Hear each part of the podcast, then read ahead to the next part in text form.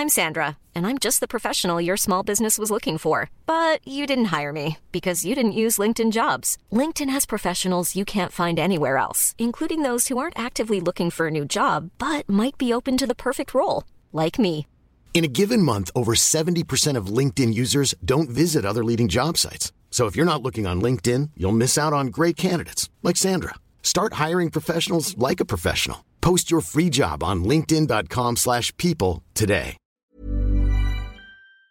Mais que veut réellement la Chine? Après une rencontre de trois jours entre le président chinois Xi Jinping et le président russe Vladimir Poutine, les deux hommes s'affichent plus proches que jamais. Mais alors, la Chine est-elle alliée à la Russie? Veut-elle réellement la paix entre la Russie et l'Ukraine comme elle le prétend? Beaucoup, beaucoup de questions après cette rencontre historique. Salut, c'est Hugo, j'espère que vous allez bien. C'est donc le sujet à la une de ce format des actualités du jour. Un format dispo, je le rappelle, à la fois sur YouTube, mais aussi en podcast audio sur toutes les plateformes, Spotify, Apple Podcast, etc. Et je souhaite d'ailleurs bienvenue à tous les nouveaux qui nous rejoignent ces derniers jours. Pas d'inquiétude d'ailleurs, on parle évidemment de la grève ou encore des manifestations juste après. En février, déjà, la Chine proposait un plan de paix en 12 points pour résoudre la crise entre l'Ukraine et la Russie, se proposant donc comme un potentiel médiateur, donc comme un entre-deux, comme un intermédiaire et un organisateur de discussion entre l'Ukraine et la Russie. Et déjà, à l'époque, c'était assez euh, inattendu, on en avait parlé dans les actus du jour. Mais du coup, la Chine peut-elle réellement se placer en tant que médiateur dans ce conflit? Et plus largement, on va le voir après, la Chine peut-elle se placer comme un acteur de paix à l'échelle mondiale? Eh bien, si on parle de la Russie, il faut bien comprendre que la position de la Chine aujourd'hui est pas mal ambiguë. La Chine a toujours appelé à une résolution du conflit, mais elle n'a jamais condamné l'invasion russe lors des votes de l'Assemblée générale de l'Organisation des Nations Unies. Elle s'est encore d'ailleurs abstenue très récemment, alors que 141 pays dans le monde avaient voté pour la condamnation de cette invasion de l'Ukraine par la Russie. Avec d'ailleurs, quand on voit les pays qui ont condamné cette invasion, certains pays qui l'ont condamné alors qu'ils n'imposent aucune sanction pour autant à la Russie, comme c'est le cas de la Chine qui n'impose aucune sanction à la Russie aujourd'hui. Bon, pour certains, ce premier élément, il rend la position de la Chine comme médiateur assez difficile.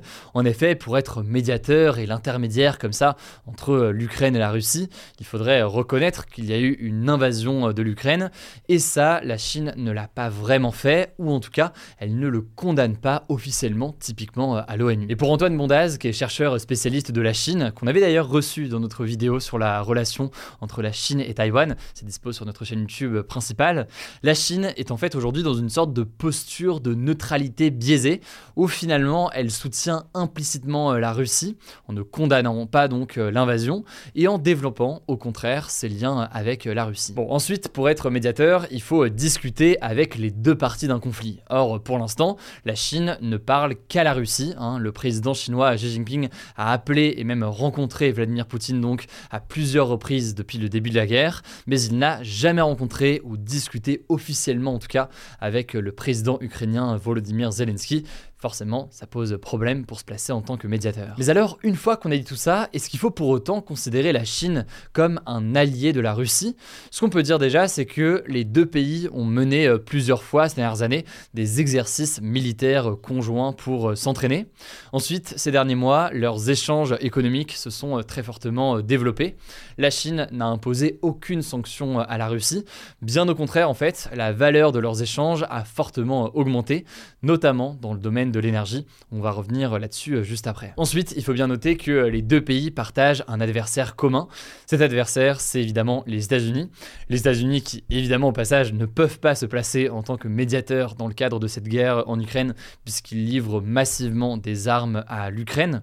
Lors de leur rencontre cette semaine, Xi Jinping et euh, Vladimir Poutine ont d'ailleurs signé une déclaration commune où ils affirment que pour eux, eh bien, les États-Unis représentent un danger pour la paix mondiale, et ce notamment à cause du développement d'armes de haute précision qui sont entrepris par euh, les États-Unis. Bon, il faut dire hein, que la Chine et la Russie ont tous les deux des intérêts euh, personnels qui les poussent à se rapprocher. On peut commencer euh, rapidement par les intérêts de la Russie. Premièrement, je le disais, la Chine c'est l'une des seules grandes puissances qui ne condamne pas l'invasion de la Russie, et donc implicitement en fait, Vladimir Poutine sait qu'il peut compter sur le président chinois d'une certaine façon dans ce conflit. Et d'ailleurs, dans certains discours, le président chinois a légitimé certaines préoccupations de la Russie En défendant par exemple la crainte de la Russie de voir l'OTAN, donc l'alliance militaire menée par les États-Unis, se rapprocher de l'Est de l'Europe. Deuxièmement, il faut bien comprendre que pour la Russie, la Chine est un marché très intéressant dans le contexte des sanctions économiques imposées par les Américains ou encore les Européens. En gros, vu que la Chine ne peut pas vendre autant euh, aux pays occidentaux, eh bien elle se tourne donc vers la Chine et typiquement hein, les deux pays viennent de signer mardi un accord, un accord qui prévoit la construction d'un nouveau gazoduc de la Russie vers la Chine et qui va donc permettre d'augmenter euh, les exportations de gaz vers la Chine. Ça c'est donc pour les intérêts de la Russie, mais c'est la même chose. La Chine aussi a beaucoup d'intérêt à développer des liens avec euh, Vladimir Poutine et son pays. Premièrement, comme la Russie, la Chine y trouve des intérêts économiques, notamment en matière d'énergie. La Chine a des besoins grandissants en énergie et donc forcément c'est une aubaine de pouvoir contractualiser comme ça avec la Russie. La deuxième question, c'est une question militaire ou d'ordre géopolitique. En tout cas, la Chine revendique l'île de Taïwan comme une partie de son territoire qu'elle veut reprendre et elle sait donc qu'elle peut compter sur le soutien de la Russie dans le contexte actuel. Ce mardi par exemple, la Russie a réaffirmé que pour elle, il n'y avait qu'une seule Chine et a qualifié Taïwan de partie inaliénable du territoire chinois. Et évidemment, même si euh, les situations et les conflits entre euh, l'Ukraine et Taïwan sont bien différents, ça renforce forcément la volonté de la Chine de ne pas condamner l'invasion russe en Ukraine, puisque eh bien, certains estiment qu'elle pourrait finir par tenter de reprendre le contrôle, elle aussi, d'un autre territoire à Taïwan. Bref, vous l'aurez compris, on voit un rapprochement Russie-Chine, mais ce qu'il faut surtout observer, eh bien, c'est la question du conflit entre la Chine et les États-Unis, alors que les États-Unis soutiennent massivement l'Ukraine et l'assument complètement ces derniers mois. Eh bien, la Chine veut se placer en acteur de la diplomatie qui parle au monde entier sans distinction, comme elle l'a fait d'ailleurs récemment en œuvrant pour la reprise des relations euh, entre l'Arabie saoudite et l'Iran, alors que les deux pays, l'Arabie saoudite et l'Iran, avaient rompu tout contact depuis près de 8 ans. C'est donc une rencontre où il y a eu justement, là en l'occurrence, une médiation chinoise qui a bien eu lieu et qui a été d'ailleurs pas mal saluée. Bref, on observera tout ça dans les prochains jours, ça me semblait donc intéressant de faire un petit point sur tout ça aujourd'hui. Je laisse la parole à Blanche, évidemment, pour revenir notamment sur cette journée de manifestations massives. Et au passage, je le dis dès maintenant, si vous voulez plus d'informations sur les manifestations importantes en France, je vous renvoie à tous les contenus qu'on a postés aujourd'hui, que ce soit sur TikTok ou encore sur Instagram. Et on refera évidemment des nouveaux points dès demain, comme on a l'a fait toute cette semaine. Merci Hugo et salut tout le monde. On commence avec une première actu en France. Ce jeudi, c'était la neuvième journée de mobilisation contre la réforme des retraites et elle se fait dans un contexte assez particulier au lendemain de l'interview d'Emmanuel Macron sur la réforme qui a été très critiquée par les syndicats et l'opposition. Nombreux rassemblements ont eu lieu partout en France. Il y avait au total 3,5 millions de manifestants selon les syndicats et 1,1 million selon le ministère de l'Intérieur. Les manifestants étaient beaucoup plus nombreux que lors de la journée du 15 mars, mais ces chiffres sont quasiment identiques à ceux de la plus forte journée de manifestation jusqu'à présent, qui était le 7 mars dernier. La mobilisation ne faiblit donc pas, au contraire. Le cortège parisien a battu un record, 800 000 personnes étaient présentes selon les syndicats et 119 000 selon la police. Ce cortège a d'ailleurs été marqué par de nombreux affrontements entre les forces de l'ordre et les manifestants. Il y a eu 25% de grévistes à la SNCF, les transports étaient d'ailleurs globalement assez perturbés. Dans l'éducation, 21% des enseignants étaient en grève selon le gouvernement. Du côté des syndicats, on évaluait qu'entre 40 et 50% des professeurs du primaire étaient en grève et environ 50% de grévistes chez les professeurs et autres personnels de l'éducation dans les collèges et lycées. Plusieurs blocages ont également eu lieu dans les lycées, mais aussi au terminal 1 de l'aéroport Roissy-Charles de Gaulle, ce qui a obligé des voyageurs à venir au terminal à pied, mais aussi des manifestants se sont introduits sur les voies à Gare de Lyon à Paris. Deuxième actu, toujours en France, ce mardi à Lille, un lycéen est décédé pendant une épreuve de bac. En fait, c'était un jeune homme de 19 ans atteint de problèmes cardiaques. Il a fait un malaise cardiaque justement pendant son épreuve écrite de droit et d'économie. Suite à ça, il a été évacué au centre hospitalier universitaire de Lille, mais il est malheureusement décédé sur place. Alors une cellule d'écoute a été mise en place dès mardi soir pour les élèves et le ministre de l'Éducation nationale, Papendiaï, a appelé la mère de l'élève pour lui présenter ses condoléances. Troisième le Parlement d'Ouganda, un pays d'Afrique de l'Est, a adopté ce mardi une loi qui prévoit de lourdes peines pour les personnes homosexuelles. Concrètement, toute personne qui, je cite, se livre à des actes homosexuels ou se revendique LGBT risquera jusqu'à 10 ans de prison, sachant que l'homosexualité est déjà considérée comme un crime en Ouganda. Alors suite à ce vote, l'ONG Amnesty International, qui lutte pour les droits de l'homme, a demandé au président ougandais Yoweri Museveni de rejeter la loi qu'elle qualifie d'assaut sérieux contre la communauté LGBTQ+. D'ailleurs, toujours sur ce sujet, en Floride aux États-Unis, le gouverneur américain de l'État souhaite interdire l'enseignement de tous les sujets en lien avec l'orientation sexuelle ou l'identité de genre dans l'éducation.